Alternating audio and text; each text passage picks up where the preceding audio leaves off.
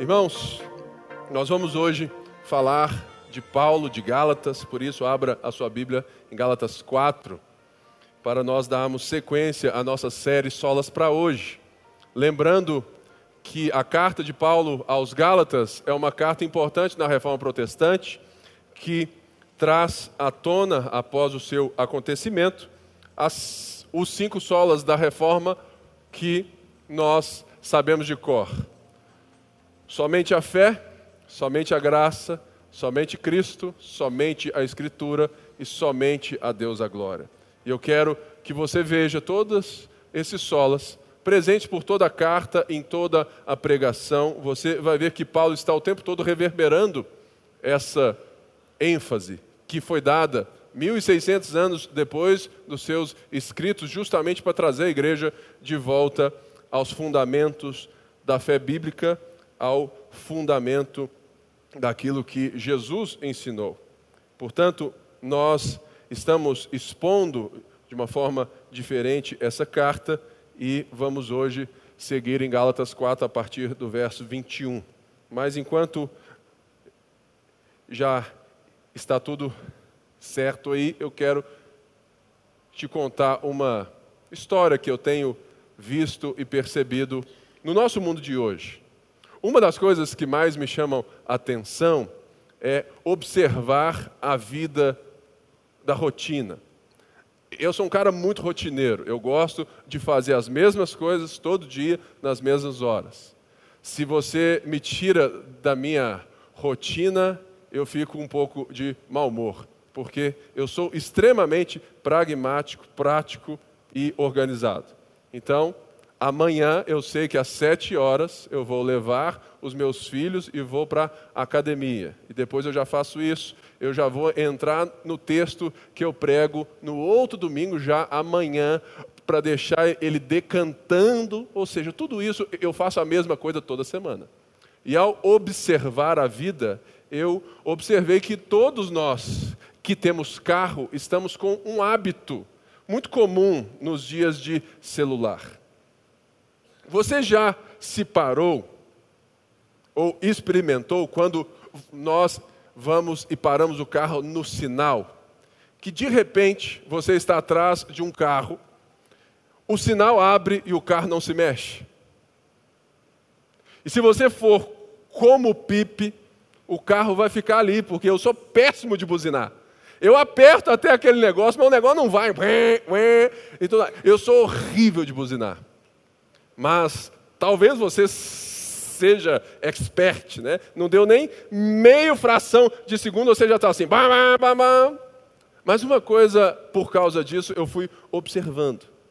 Que quase sempre, quando o carro não se move, a cabeça da pessoa está para baixo. Está assim. Por que será? Porque ela estava em outra realidade, né?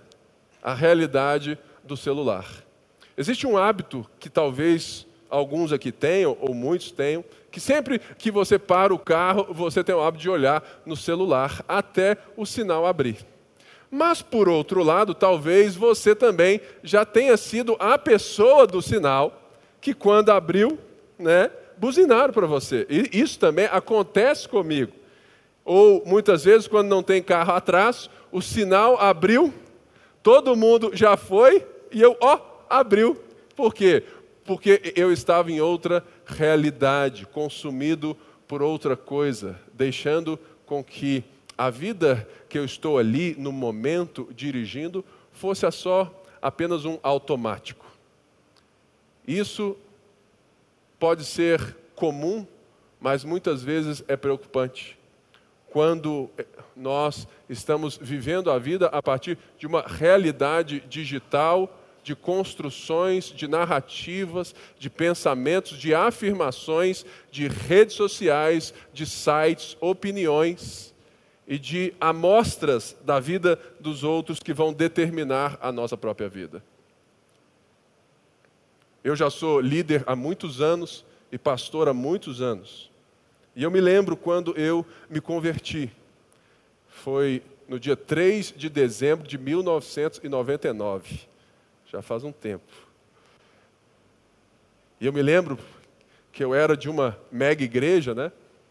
um templo para 5 mil pessoas, e eu, jovenzinho, tinha aí 17 anos, olhava lá para frente, um, um púlpito de bola assim e tudo mais, igreja cheia na época, e meu sonho era chegar naquele púlpito ali. Falei assim, um dia eu vou pregar naquele lugar. E eu lembro claramente a minha percepção de realidade dos discursos que eu ouvia, né, e da grandeza que eles tinham no meu e na minha própria vida.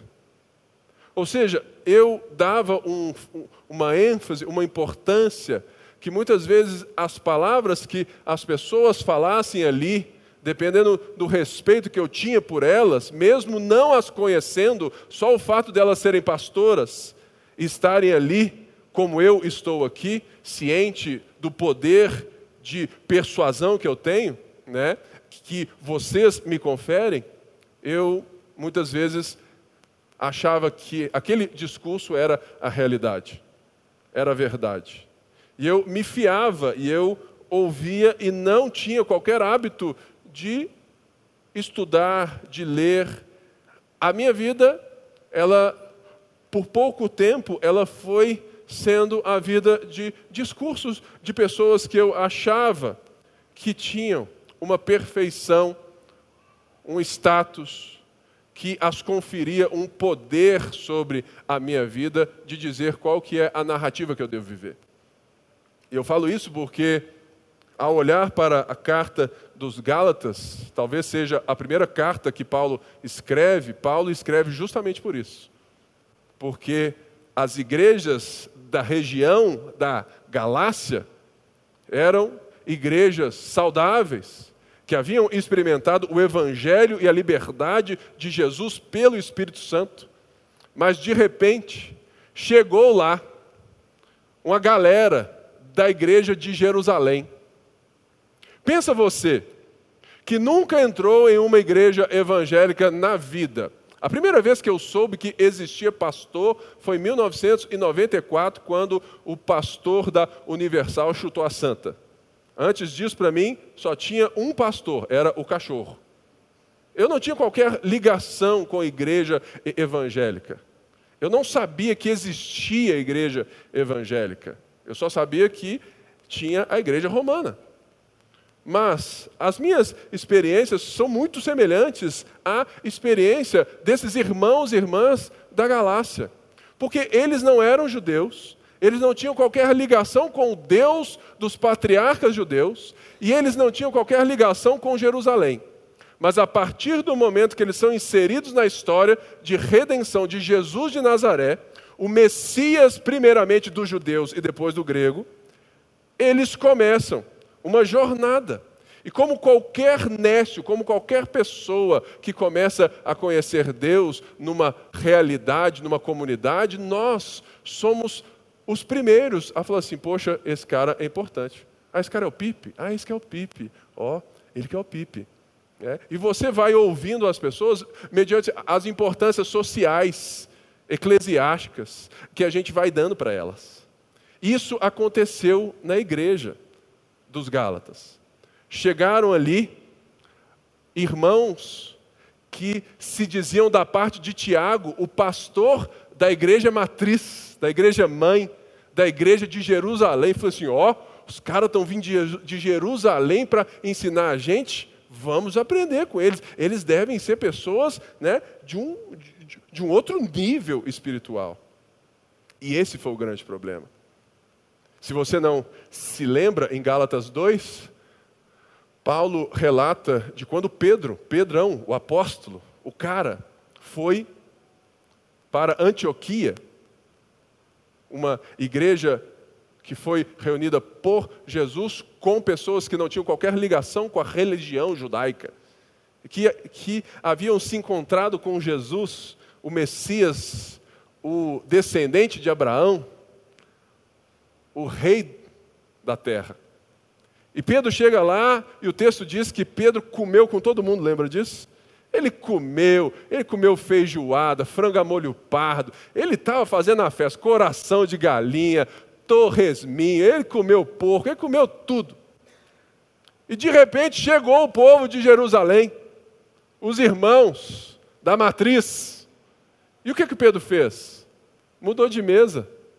Parou de comer o toicinho, a feijoada, parou de interagir com os gentios. Por quê? Porque Pedro temeu os da circuncisão. Quando Paulo vai nos ensinar sobre a lei aqui, Paulo não está em momento algum diminuindo a lei, mas ele está criticando e abrindo os nossos olhos para que o papel da lei mosaica seja colocado no seu lugar e para que a nossa vida, assim como ele está gritando aos irmãos da Galácia, não seja confiada aos nossos próprios poderes de agradar a Deus num desempenho moral que Deus me deve.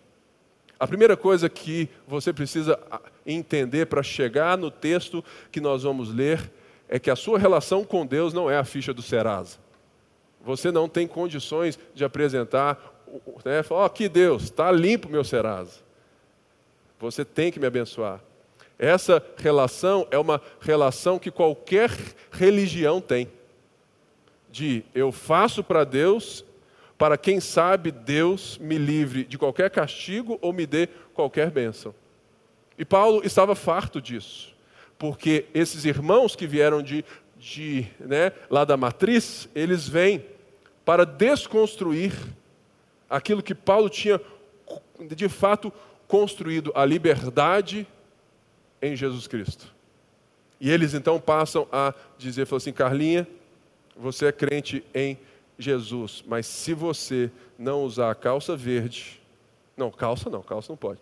Se você não usar tal roupa, tal assim, a saia dois dedos para baixo, o cabelo para o lado, para o outro, se você conviver com não crentes, se você não fizer isso e aquilo, se você não ler a Bíblia, não orar, tudo isso vai contar se você será aceita por Deus ou não, a mais de Jesus.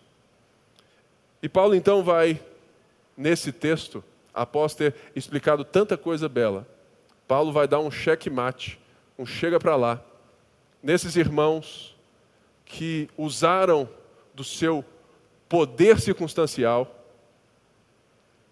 religioso, da posição, de uma história tradicional de uma religião, para oprimir as pessoas, e ainda em nome de Jesus. E Paulo vai dar aqui alguns exemplos e vai nos lembrar sobre algo importante. Então, Gálatas 4, 21 diz assim: Digam-me vocês, os que querem estar debaixo da lei, acaso vocês não ouvem a lei? Pois está escrito que Abraão teve dois filhos, um da escrava e outro da livre. O filho da escrava nasceu de modo natural, mas o filho da livre nasceu mediante promessa. Isso isso é usado aqui como ilustração. Essas mulheres representam duas alianças. Uma aliança procede do Monte Sinai e gera filhos para escravidão. Esta é Agar. Agar representa o Monte Sinai na Arábia e corresponde à atual cidade de Jerusalém que está escravizada com seus filhos. Mas a Jerusalém do alto é livre e é a nossa mãe. Pois está escrito: regozije-se, ó estéreo você que nunca teve um filho, grite de alegria. Você que nunca esteve em trabalho de parto, porque mais são os filhos da mulher abandonada do que os daquela que tem marido. Vocês, irmãos, são filhos da promessa, como Isaac. Naquele tempo, o filho nascido de modo natural perseguiu o filho nascido segundo o Espírito. O mesmo acontece agora. Mas, o que diz a Escritura? Mande embora a escrava e o seu filho, porque o filho da escrava jamais será herdeiro com o filho da livre. Portanto, irmãos, não somos filhos da escrava, mas da livre. Foi para a liberdade que Cristo os libertou. Portanto, permaneçam firmes e não se deixem submeter novamente a um julgo de escravidão. Paulo, em toda a sua carta, ele está levando não apenas esses judaizantes, mas também toda a igreja, ou as igrejas né, que leram essa carta, a lei de Deus, aos cinco livros de Moisés, a Torá. Ele está reverberando as suas histórias, como ele faz aqui, e diz que é uma ilustração. Ou seja, Paulo está usando uma história verídica para dar um ensinamento que é importantíssimo para a nossa vida hoje, sobre liberdade, escravidão, religião e Cristo. Paulo está nos lembrando da história de Abraão e Sara. Abraão é o pai da fé. Abraão recebeu a promessa de Deus de que do descendente dele, em Gênesis 15, todas as nações da terra seriam abençoadas. Lembram disso? E hoje nós temos a certeza, porque Paulo até mesmo disse em Gálatas, que esse descendente é Jesus Cristo. Que por meio de Jesus Cristo, não apenas os judeus encontram um Messias, mas que a salvação está agora disponível a todas as nações. Que não precisam se judaizar, mas se encontrar com o rei, não apenas de Israel, mas de todas as nações. E Paulo então lembra a história de Abraão, que ao receber essa promessa, ficou velhinho com Sara, a sua esposa. E de repente, na velhice, Sara olhou para ele e falou assim: É, velho, não rolou. Ou Deus não falou, ou a gente não teve fé para isso. Então vamos resolver esse negócio aqui. Sara teve uma brilhante ideia com Abraão. Vamos pegar Agar, a minha serva, e você, que ainda está em plenos poderes, você vai constituir o nosso descendente, o descendente de Deus, para nós. Vamos usar do nosso poderio sobre a nossa serva, e você vai lá e resolve esse assunto para nós e para Deus. Foi isso que aconteceu. Abraão teve um filho chamado Ismael. Ismael nasceu. E o que, que aconteceu quando ele já estava um pouco grandinho e ele era o único filho de Abraão? Aconteceu o que toda religião faz oprime as pessoas. Agar, ciente de que era, na época, irmãs, ser mulher tinha o seu poder na capacidade de dar filhos. Então Sara não era ninguém. Sara era estéreo. Agar não. Agar tinha um filho ainda com o marido de Sara. O que, que aconteceu? Estou ah, tirando onda, né? Ela ficava rindo pelos cantos de Sara, ficava tirando onda, Ismael lá correndo e Abraão encantado com o seu filho. E Paulo usa essa história que logo depois Deus chama Abraão e concede a ele o filho da promessa. O filho da promessa, ele vem no texto de Gálatas lembrar aquilo que nós lemos em Gálatas 3, qual que era o propósito da lei mosaica. A lei, ela vem após a promessa, a promessa desse descendente, que vem então centenas de anos depois para continuar a jornada da promessa. A lei não vem e não foi criada para que você e eu, ou para que um judeu, ao observá-la, porque ele era impossível, falasse assim: Deus, está aqui minha ficha do Serasa, eu sou muito bom, você tem que me abençoar. Não. Nós lemos em Gálatas 3,19, que a lei foi acrescentada na jornada da promessa para que as nossas transgressões não fossem destruir o mundo. Porque se não houvesse lei, nós iríamos nos devorar muito mais rápido. Então Deus estabelece a sua ética, a sua moral, os seus preceitos, Deus se revela na lei mosaica, e Deus fala assim: olha, eu vou ter um cercadinho para vocês aqui, porque o coração de vocês é egoísta, orgulhoso e perdido. Vocês vão querer construir impérios um em cima dos outros. Basta ver. Esse foi um dos propósitos para mostrar que todo mundo precisava de um Salvador. O segundo, em Gálatas 3, 23, é para colocar todo mundo sobre a custódia da lei. Ou seja, para que todos nós estivéssemos, a partir da lei de Deus, ciência de que existe um Deus criador dos céus e da terra que fez uma promessa e que disse que ele vai cumprir essa promessa e que a lei é um caminho para que enquanto o descendente não chega, eu esteja aprendendo e esteja condições de enxergá-lo quando ele chegar. A terceira coisa que Gálatas disse, no verso 24, é que a lei era nossa babá.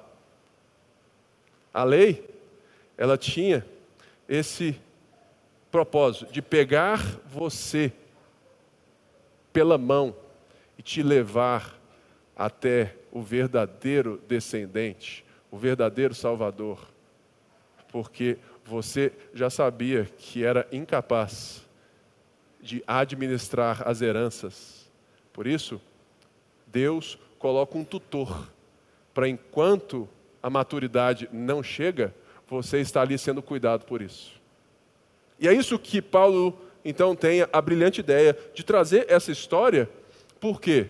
Porque aqueles que chegaram de Jerusalém, cheio de pompa e circunstância, a uma às ou as várias igrejas da Galácia que não tinham qualquer tradição judaica, nunca tinham ouvido a lei de nada, talvez sabiam porque tinham alguns pontos judaicos é, envoltos por todo o Império Romano, eles não tinham noção de nada.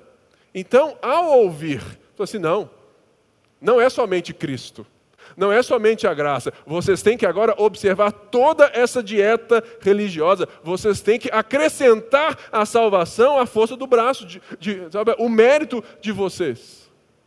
E Paulo está dizendo nessa história o quê?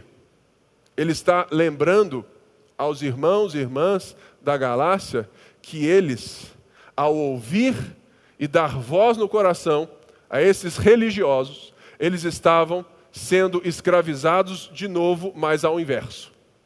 Se antes eles não eram crentes, serviam ao Deus Sol, o Deus.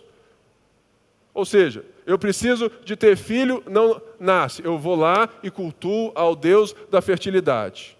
Nasceu meu filho, eu faço um sacrifício. Eu preciso que as minhas terras deem o seu fruto. Eu vou lá e sirvo o Deus da agricultura. Essa era a vida de um pagão, de alguém sem Deus, ou que vivia a cultura do seu próprio mundo ali. Eles tinham esses hábitos. Então, eles eram escravos desses fundamentos elementares. Eles serviam Deus ou por culpa ou por desempenho. E Paulo, aqui então, ao contar essa história, ele está dizendo que, olha, vocês que estão dando vozes querem estar debaixo da lei? Vocês estão repetindo a mesma história, mas agora fazendo em nome do Deus verdadeiro, transformando ele em um Deus genérico. Vocês estão escravizando o inverso.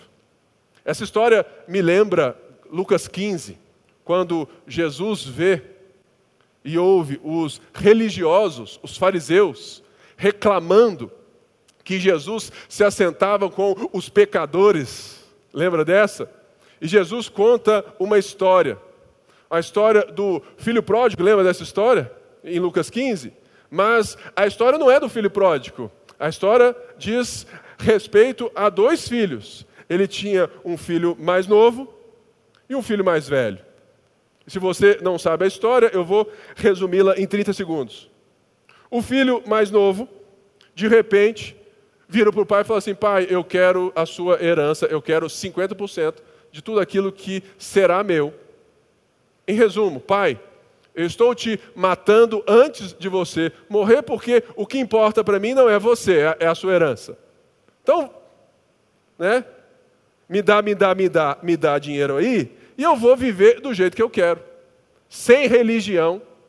Eu vou me esbaldar nos forrós, né? Na vida leve, na mulherada. Eu vou viver né, do jeito que eu quero, que eu quero. Eu vou me permitir, segundo Lulu Santos. Então, estava ali tranquilo. Mas Jesus está contando que também havia um outro irmão perdido.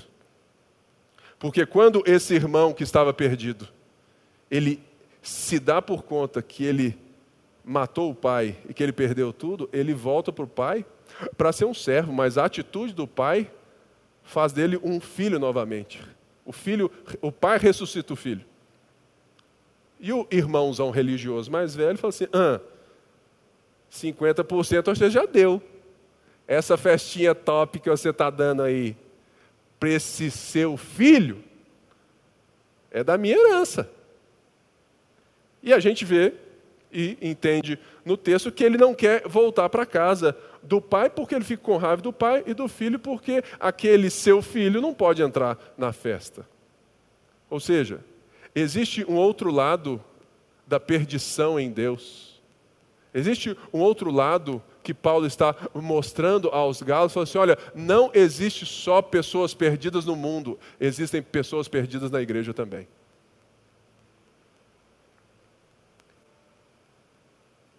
Pessoas que estão no lugar certo, na hora certa, mas que querem viver para Deus da maneira como as pessoas lidam com a religião.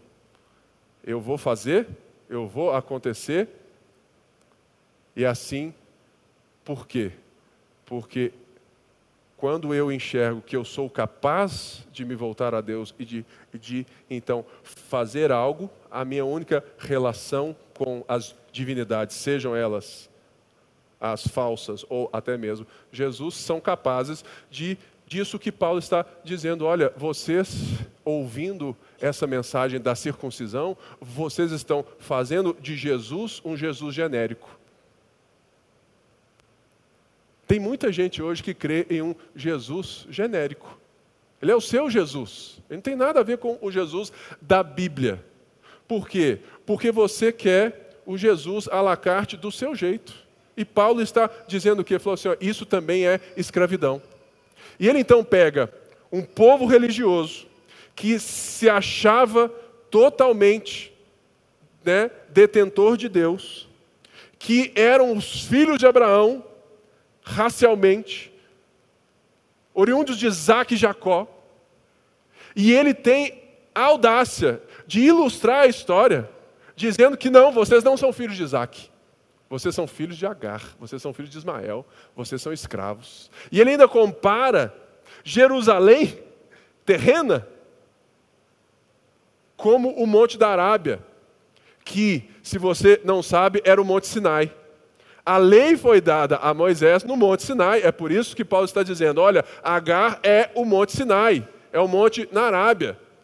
Ela, né, ali representa aqueles que se fiam, que estão debaixo, que confiam na sua capacidade de cumprir uma lei em nome de Deus para merecer a Deus.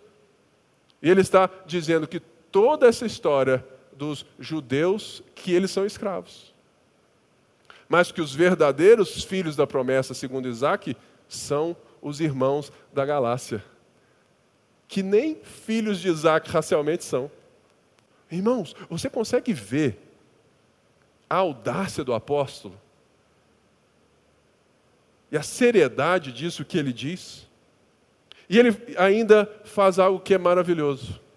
Ele fala que aqueles que são filhos da promessa são filhos da estéreo.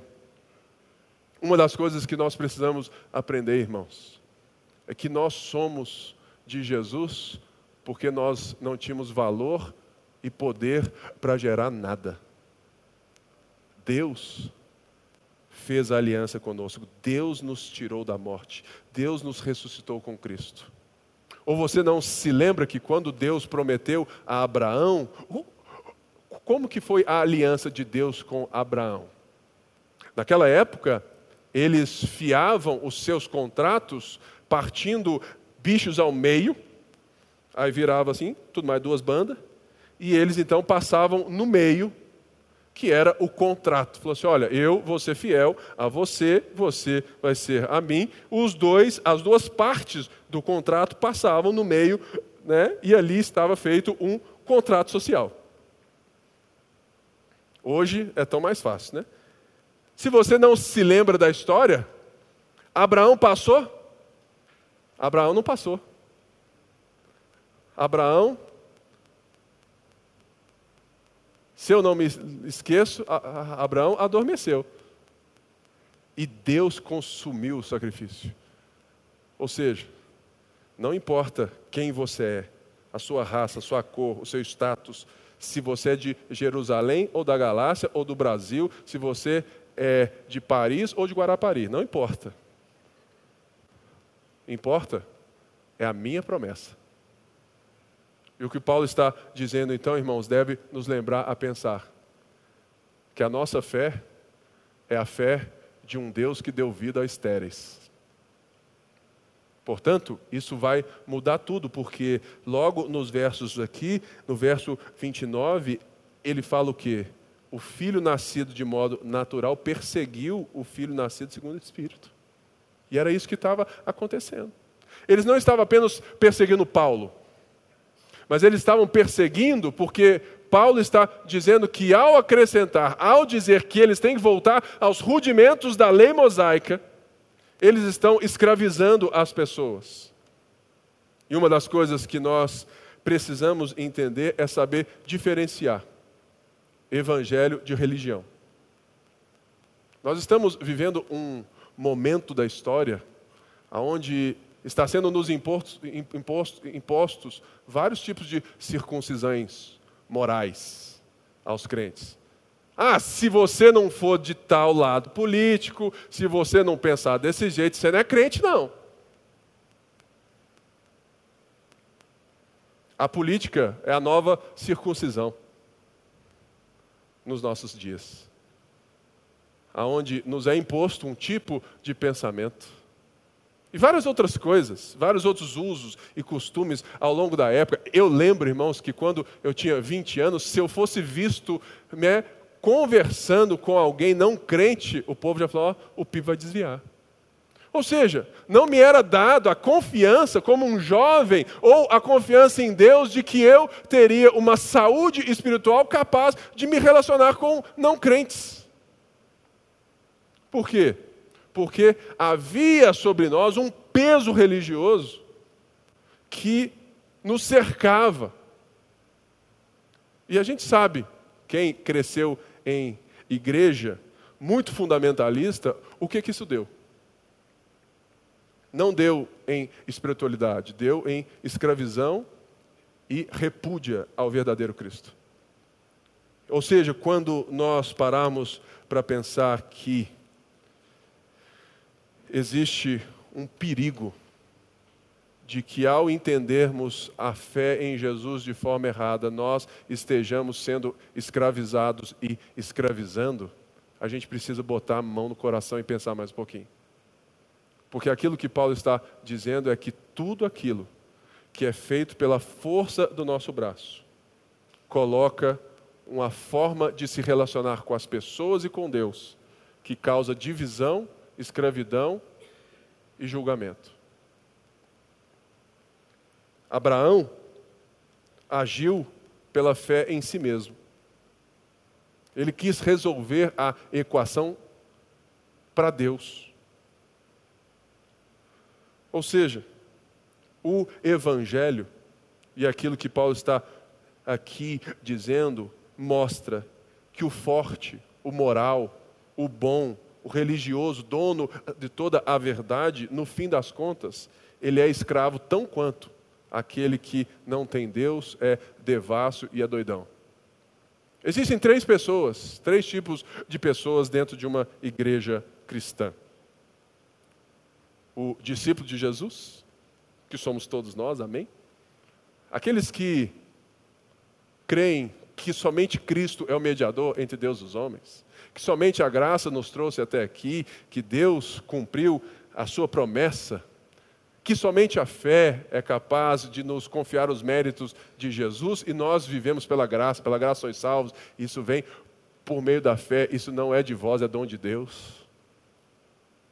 Nós cremos que a Escritura é a voz de Deus inspirada e que Deus fala por meio desses 66 livros, ou seja, nós temos o fundamento da vida que somente a Deus a glória. Existem essas pessoas, mas essas pessoas, elas estão o tempo todo sendo, né, de alguma forma, dentro de si mesmas e externamente, sendo puxadas por outros tipos de pessoas ou por pessoas dentro delas mesmas, que isso nós vamos ver no próximo culto, que é o crente cliente. O crente cliente é aquele que se relaciona com Jesus e Deus e a igreja só para ter aquilo que ele precisa. Ele vem aqui, ele dá um dízimo mim, tudo mais, ele se relaciona, ele até casa com né, é, é, tudo mais, tudo certinho, dentro da igreja, mas ele faz isso porque ele quer ter certeza que a vida dele vai ser um sucesso segundo é, aquilo que é bom para ele. É o clientão. E tem o crente religioso. É o, é o, é o chefe da igreja, é aquele cara que, que lê a Bíblia mais todo mundo, que sabe tudo, que sabe tudo, mas que olha com empáfia, que não faz parte do meio, que não está no meio, que, que enxerga as pessoas a partir da sua religião, do seu mérito religioso. Paulo está dizendo que os dois extremos estão perdidos. Paulo está dizendo que somente existe liberdade quando nós entregamos tudo da nossa vida e vivemos a partir dos próprios méritos de Jesus. Uma das maneiras de reconhecermos que nossa autoimagem, ou seja, a forma como eu me enxergo, é baseada na justificação por Cristo, é o fato de não odiarmos nem hostilizarmos quem é diferente de nós. É uma forma de você ver como você se vê. Se você é alguém que hostiliza, oprime, mede, julga as pessoas pela sua autoimagem, você não tem a sua autoimagem a partir da justificação pela fé em Cristo Jesus. Você tem a sua autoimagem a partir da sua própria autoimagem, do seu desempenho para Deus.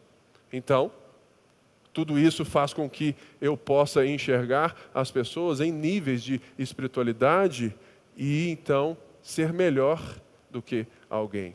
Isso fere o principal meio de comunhão entre nós, que é a irmandade. Na igreja só existe um tipo de gente. Quem são? Os irmãos. É todo mundo igual. Mas quando eu saio de uma escravidão da devassidão e caio em uma outra escravidão da religião, eu estou reconstruindo né, os mesmos julgamentos, as mesmas coisas, mas agora em nome de Deus, o que é muito pior. Muitas pessoas não concordam que a ponte não tenha se posicionado politicamente. Sabe por quê, irmãos? É porque eu não quero ter o perigo de influenciar você, que às vezes me enxerga como alguém que possa saber mais, e você se fiar na minha opinião política, que nem sou cientista político, eu sou pastor, eu sei da Bíblia, não sei de tudo. Que você confie na minha opinião de algo que você deve pensar por você mesmo. E tomar as suas escolhas, as suas decisões. E eu não quero correr o risco de perder a voz que eu tenho no seu coração, de falar de Jesus, de te aproximar de Jesus, de falar de uma mensagem que é atemporal. Por mais que eu ache que o assunto político deva ser, deva ser discutido, pensado e várias coisas mais. Mas eu não concordo que esse seja o meu papel. Portanto, isso tudo está tirando o nosso foco daquilo que deve ser a prioridade para nós: sermos livres e não nos deixarmos submeter. E muitas vezes o que nós estamos vendo é o quê? Que uma das maneiras de sabermos que nossa autoimagem é baseada na justificação pelas obras é, observando as perseguições que promovemos. John Stott diz que a perseguição da verdadeira igreja nem sempre é patrocinada pelo mundo, mas como são chamados os estranhos, os do mundo. Mas por nossos meios irmãos, por pessoas religiosas, pela igreja nominal, Os maiores inimigos da fé evangélica, segundo John Stott, hoje não são os descrentes, mas a igreja. A igreja com I minúsculo. O sistema, a hierarquia. Isaac é sempre objeto de zombaria e perseguição por parte de Ismael. Paulo está dizendo: existem pessoas dentro da nossa comunidade de fé que são escravas ainda. Mas elas são escravas o oposto daquilo que vocês eram escravos. E portanto, ele vem e diz aqui no verso 1 do capítulo 5: Foi para a liberdade que Cristo nos libertou. Essa palavra libertou, ela está num tempo verbal do grego que diz que Deus fez uma ação na sua vida, na minha vida, de uma vez por todas, e ela é irrevogável. Ela não pode ser desfeita por você, mas ela pode ser alterada na forma como você vive essa liberdade. É por isso que, então, ao falar que foi para, para liberdade que Cristo nos libertou, Paulo agora vai dizer duas maneiras de como nós podemos viver como escravos sendo libertos. Eu lembro várias vezes que eu me sentia totalmente muito mais, né, é, muito mais escravo na igreja que fora dela. Porque era, não, você, você tem que ser assim, você tem que ser assado, você tem que ser assado, você tem que ser assado. Eu olhava e falei assim, mas espera aí. Eu vou dizer algo que eu acho que pode ser um pouco chocante para você. Mas já faz muito tempo que a igreja evangélica, para mim, é o meu campo missionário. Eu prego Jesus na igreja evangélica. Assim como era para nós evangélicos, nós dizíamos que a igreja católica era um campo missionário. Pois bem, nós transformamos a igreja evangélica igual. Ela precisa de Jesus. Nós precisamos de Jesus desesperadamente na igreja evangélica. E por isso, ao dizer que Cristo nos libertou, Paulo diz assim: portanto, se isso aconteceu, se isso é um fato e é um fato feito por Deus, ele diz assim: permaneçam firmes. Paulo aqui está usando um termo militar, que é de permanecer. Esse termo diz respeito a estar atento, alerta, o tempo todo ciente de tudo aquilo que está acontecendo à sua volta interiormente, para que você não seja pego de surpresa. Ou seja, agora que vocês são livres, fiquem espertos, permaneçam firmes, estejam alertas. Por quê? Porque nós recebemos uma liberdade, mas você pode ser um cara crente, uma mulher santa, crente, salva, mas viver como uma escrava. Tem muita gente piedosa dentro da igreja que vive mal, porque vive serve o Deus certo, ama o Deus certo, mas é escravizado pelos religiosos em nome de Jesus. E se você né, já está aí pensando, ah lá, o PIP deve ser da turma dos liberais. Irmãos, eu sou muito conservador. A santidade é assunto muito sério para nós, porque é sério para a Bíblia. O que Paulo está dizendo não é nada disso, porque ele vai até fechar essa borda mais na frente. Mas ele está dizendo que você que é livre, você tem a capacidade de, mesmo sendo livre, viver como um escravo. Pergunta que eu lhe faço: como é a sua espiritualidade?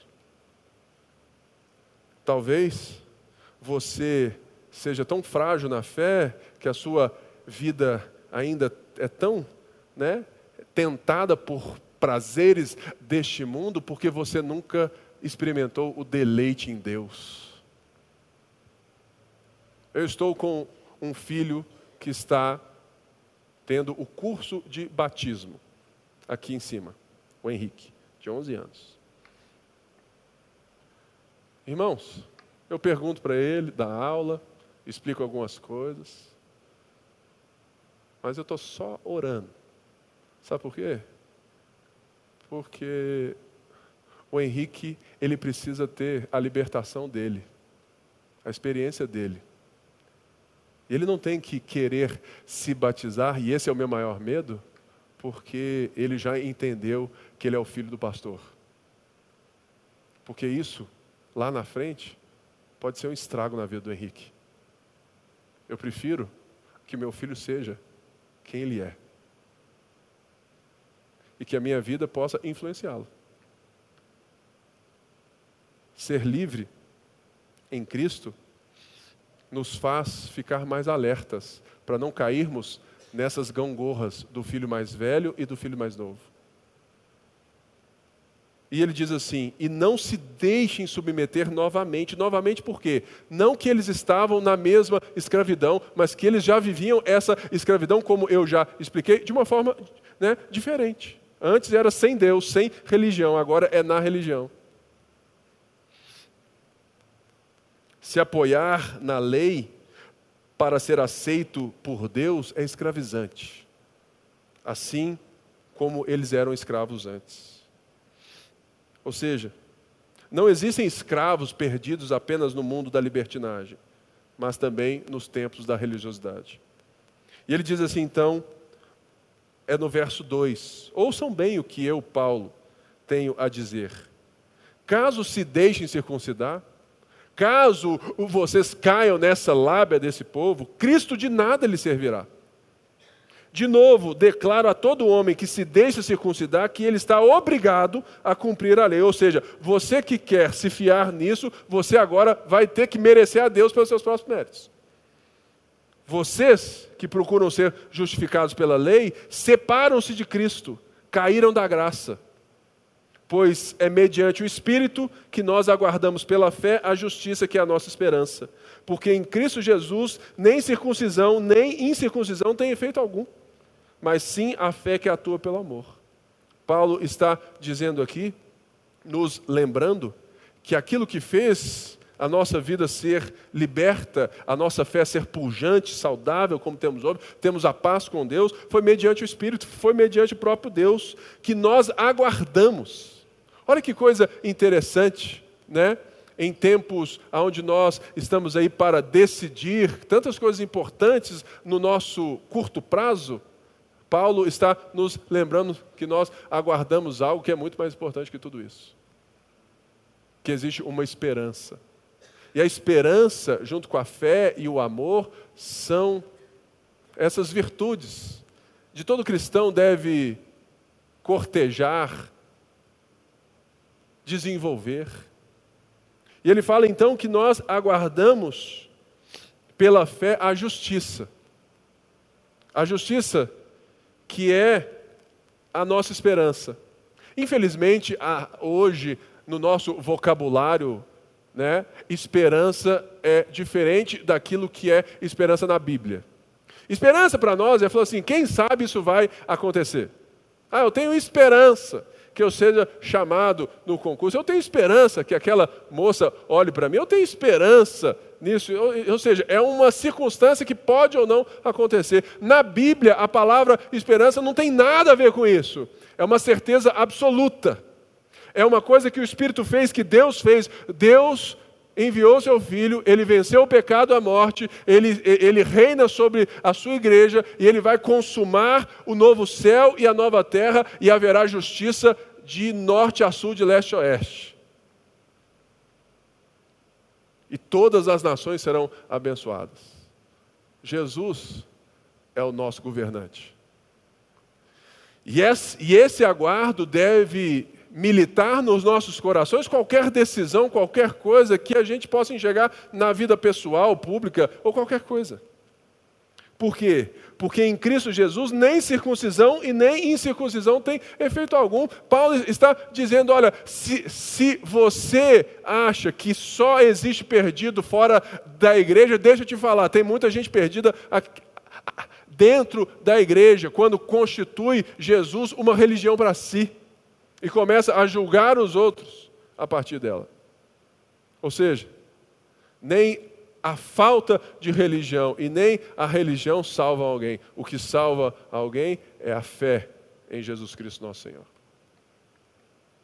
E Paulo está então dizendo assim: porque em Cristo o que opera é a fé que atua pelo amor. O amor, ele ganha nova cor, novo verbo, novas pernas quando ele se encontra com a fé. Porque ele antes foi feito por meio da graça. Nós sabemos que nós amamos a Deus porque Deus nos amou primeiro. Portanto, quem está fiado nas cinco solas, quem entende o fundamento da fé cristã, quem entende que era um pecador perdido, estéreo, começa a entender a verdade sobre o que é amar. Porque parte do pressuposto de que eu fui amado. E eu fui amado, isso já me dá identidade, propósito e valor, então já me satisfaz. E eu não preciso, então, é, reagir nos relacionamentos a um amor volátil e circunstancial que vai me emprestar essas três coisas: identidade, valor e propósito. Ou seja, a forma de amar segundo Deus é a forma de pessoas que estão plenas e satisfeitas no próprio Deus que já lhes conferiu quem elas são. Nós precisamos ter uma autoimagem de nós mesmos, não sobre quem nós somos pelas nossas próprias forças, mas por quem nós somos em Deus pela graça, por meio da fé, por meio de Cristo. E assim, então, por estarmos totalmente certos de que somos mais que vencedores em Jesus, aleluia, todas essas coisas que a gente quer falar, que eu sou, né, é, e tudo mais, nós temos que pegar isso a, a termo, nos, ou seja, e, e de fato ter posse dessas verdades para que isso desemboque de uma forma real nos nossos relacionamentos. Porque se eu estou seguro em Cristo, eu não vou me relacionar com você de uma forma destrutiva e abusiva. A religião faz isso. Porque assim como a não religião, ela estabelece as suas relações pelas relações de poder. E logo, eu vou ser aquilo que eu conquisto nas relações pela minha própria força. E Paulo está dizendo que aí não existe o amor, existe o abuso, existe a escravidão. Ou seja,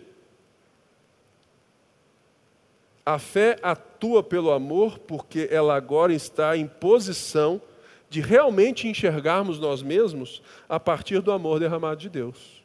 Logo, não fazemos nada para Deus por medo ou performance para ganhar a Deus. Eu já fui ganho por Deus. Eu não preciso impressionar a Deus. Eu não preciso fazer por culpa de Deus. Ah, será que Deus vai, se eu der uma brecha aqui, Deus vai vir e destruir a minha vida, eu vou perder emprego? Não, irmão, fica tranquilo. Se isso acontecer, é por outras circunstâncias que não fazem e não tem nada a ver com aquilo que você performou diante de Deus. E nem as suas bênçãos também não. Porque você é cuidado de Jesus. Nas circunstâncias adversas ou nas boas. Ou você não se lembra de Romanos 8, onde o próprio Paulo diz que todas as coisas cooperam para o bem daqueles que amam a Deus? Todas são todas.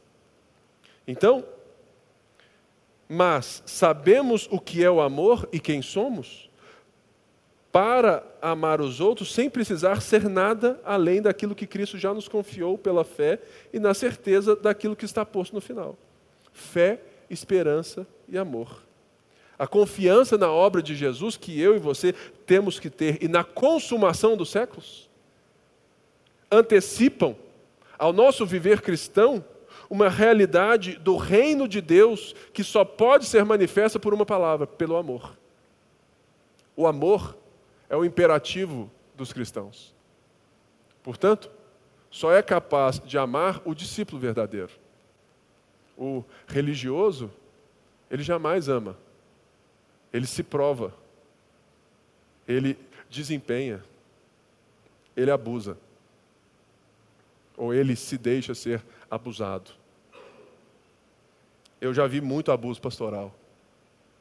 Eu já vi muita coisa estranha. Para dizer, e para ao ler Gálatas, E ao ler esse trecho agora aqui, te dizer aquilo que eu vou dizer. Verso 7.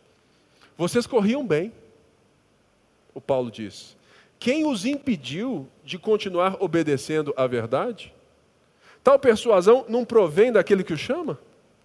Um pouco de fermento leveda toda a massa. Estou convencido no Senhor de que vocês não pensarão de nenhum outro modo. Aquele que os perturba, seja quem for, sofrerá condenação.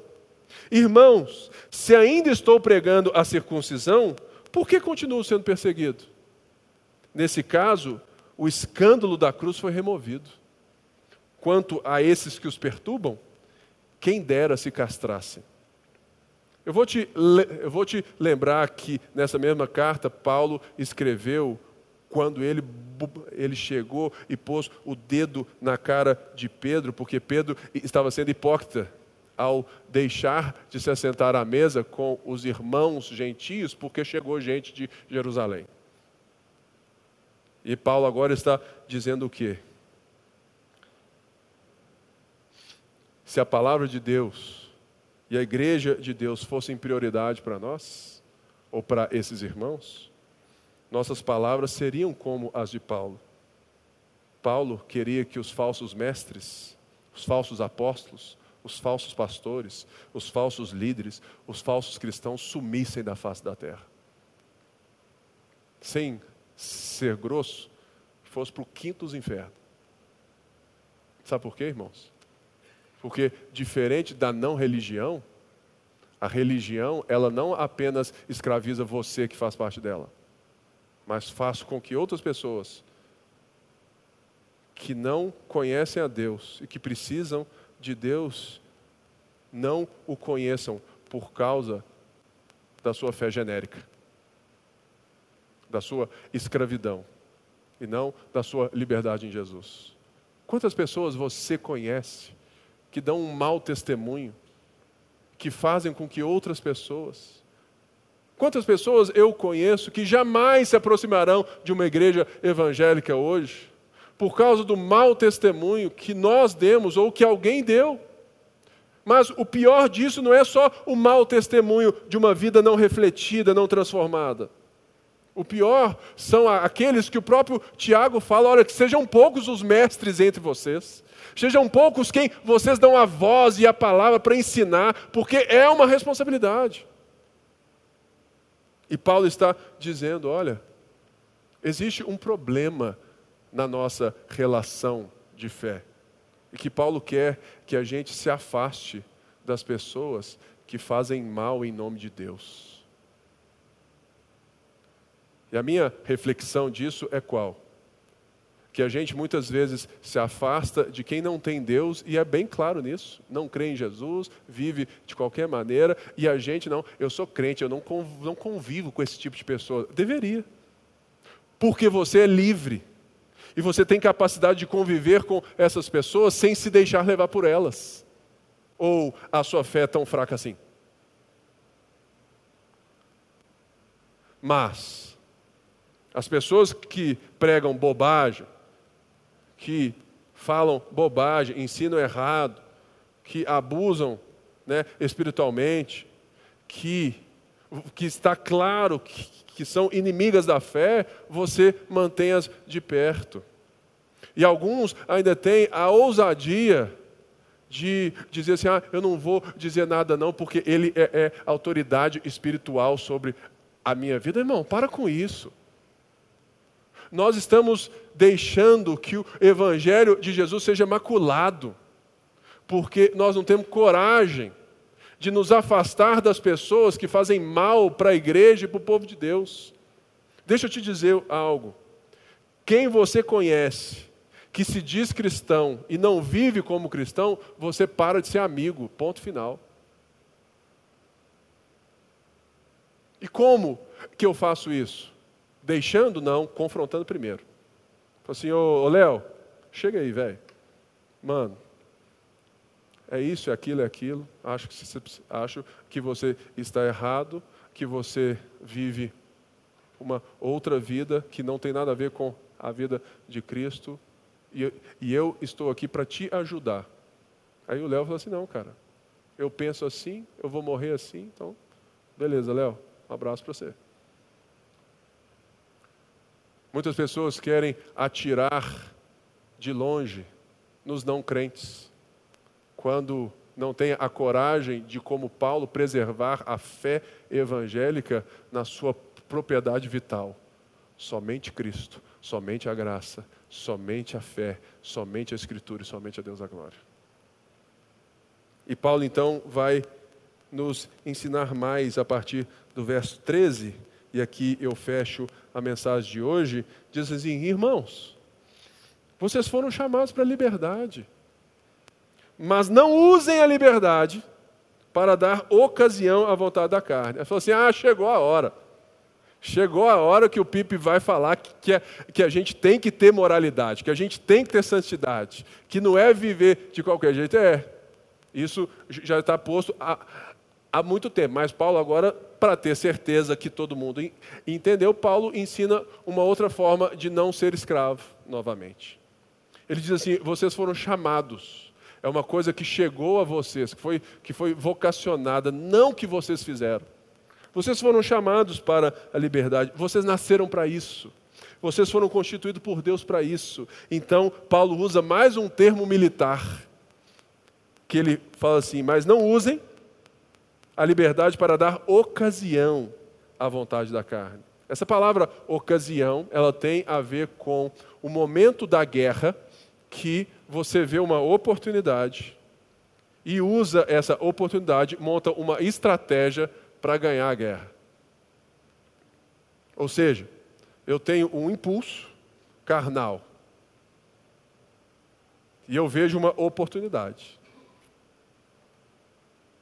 E eu vou então arquitetar todo um plano para dar vazão ao meu impulso carnal com o discurso que eu sou livre em Jesus. Paulo está falando assim: eita, aqui não. Porque a liberdade tem a ver com o autocontrole, com a humanidade restaurada, e não com a humanidade vivida pelos instintos.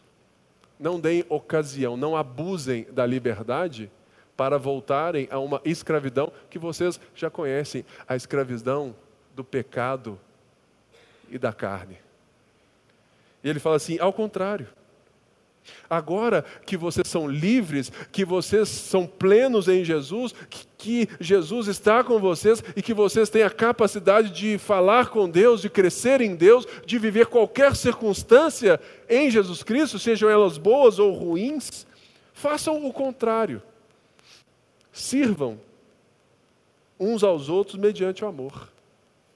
Ou seja, Paulo está comparando uma vida que nós cristãos temos ou tínhamos que buscar com muito mais ênfase. É a vida em comunidade.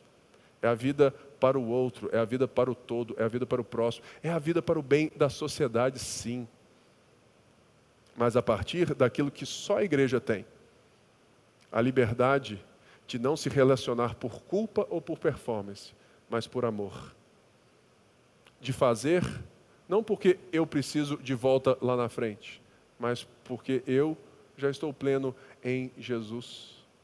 E Jesus cuida de mim. Por isso eu posso servir as pessoas com o dom que eu tenho, com as coisas que eu tenho, porque eu sirvo de uma maneira altruísta. Eu sirvo porque eu faço aquilo que Jesus está fazendo. E ele então diz no verso 14: toda a lei se resume num só mandamento. E, e ele cita novamente a lei mosaica, Levítico 19, 18, que diz assim: ame ao seu próximo como a si mesmo. Jesus, quando disse que toda a lei e os profetas se resumem em dois mandamentos, Jesus tira de Deuteronômio 6 e de, e de Levítico 19. Jesus tira da lei mosaica, porque ela tem, sim, a revelação de Deus e os padrões de santidade de Deus, mas eles não são os padrões que eu vou conseguir cumprir mas por meio da liberdade, da minha forma agora de ter o poder do Espírito, eu posso então viver segundo os padrões de Deus, sem culpa e sem performance, mas por gratidão. É uma outra maneira. E Paulo diz assim: Mas se vocês se mordem e se devoram uns aos outros, cuidado para não se destruírem mutualmente. Tim Keller disse isso sobre esse assunto e aqui eu encerro. O Evangelho o liberta para viver do jeito que você quiser. Mas, se pelo Evangelho você entende de verdade quem é Jesus e o que ele tem feito em seu favor, então perguntará: como posso viver para ele? Essa é a pergunta de um livre que sabe de quem foi liberto ou para quem foi liberto. Como posso viver para esse cara aí? E a resposta será: olhe para a vontade de Deus expressa na lei. O Evangelho nos liberta da lei para a lei. E eu fecho essa palavra de hoje com uma pergunta retórica para você. Um dever de casa de reflexão. Imagine que todo mundo nessa igreja ame a Deus, se devote a Deus, viva a igreja de Deus, se engaje no povo de Deus da forma como você se engaja. Imagina que todo mundo aqui é como você. Todo mundo tem a sua espiritualidade, a sua forma de ver, a sua forma de encarar a Deus, a sua assiduidade, a sua entrega ao povo de Deus, à igreja de Deus. Imagina que todo mundo é igual a você. Que igreja nós seríamos? Fique de pé, vamos orar.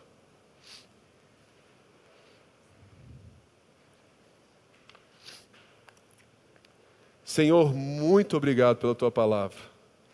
É tão bom ler um texto porque o texto fala por si só. Mas que o Senhor esclareça os nossos corações nessa noite, para que a gente possa celebrar a liberdade que o Senhor nos confiou. Por isso, nessa hora, Senhor, nós abençoamos cada família que aqui está, cada pessoa que ouviu essa mensagem, que essa mensagem possa alcançar os nossos corações, nos, nos nos dá reflexão e transformação. Que o Senhor nos tire da escravidão da religião.